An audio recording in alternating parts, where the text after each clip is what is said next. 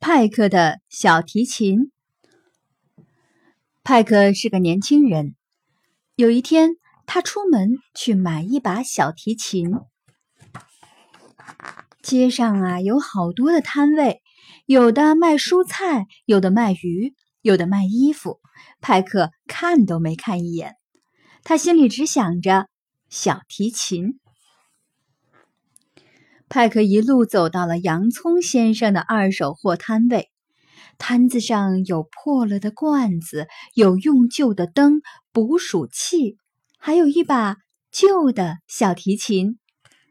派克一看，连忙从口袋里掏出他唯一的一枚银币，买下了那把小提琴。派克高兴极了，他拿起小提琴往田野飞奔而去。他轻轻地把小提琴上的灰尘吹掉。他坐在池塘边，拉了一首轻快的曲子。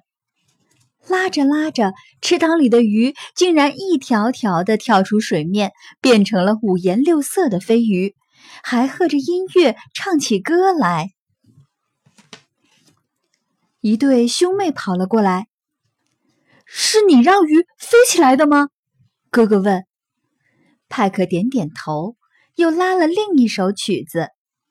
兄妹俩身上的蝴蝶结变得又大又漂亮。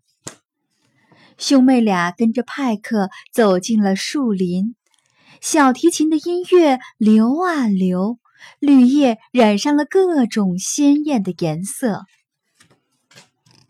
树上还长出了梨子、香蕉、蛋糕、冰淇淋和热乎乎的面包呢。兄妹俩高兴地跑来跑去，想吃什么就吃什么。一群鸽子飞了过来，一听到音乐，身上就长出了彩色的长羽毛，变成了世界上最美丽的鸟。音乐流进牧场的时候。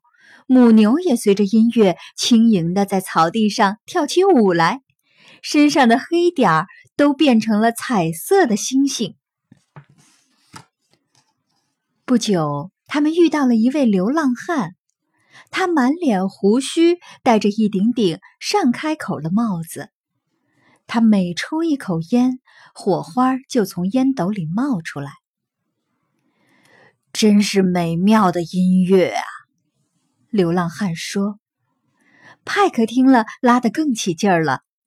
烟斗里飞出来的火花也越来越大，越来越亮，最后竟变成了彩色的烟火。他们一块儿热热闹闹的往前走，每个人、每条鱼、每只鸟、每头牛都好开心。走着走着。”他们遇到了可怜的补锅人和他的太太。妹妹说：“你看好不好玩？”补锅人的太太回答：“哎，他感冒了，咳嗽、头痛，再加上胃痛，他怎么会有心情呢？”派克听了，就拉起了小提琴。你猜？发生了什么事？不过人黄黄的长脸变成了红红的圆脸，破旧的衣服变得干净又漂亮，他的病完全好了，是一个又健康又快乐的人了。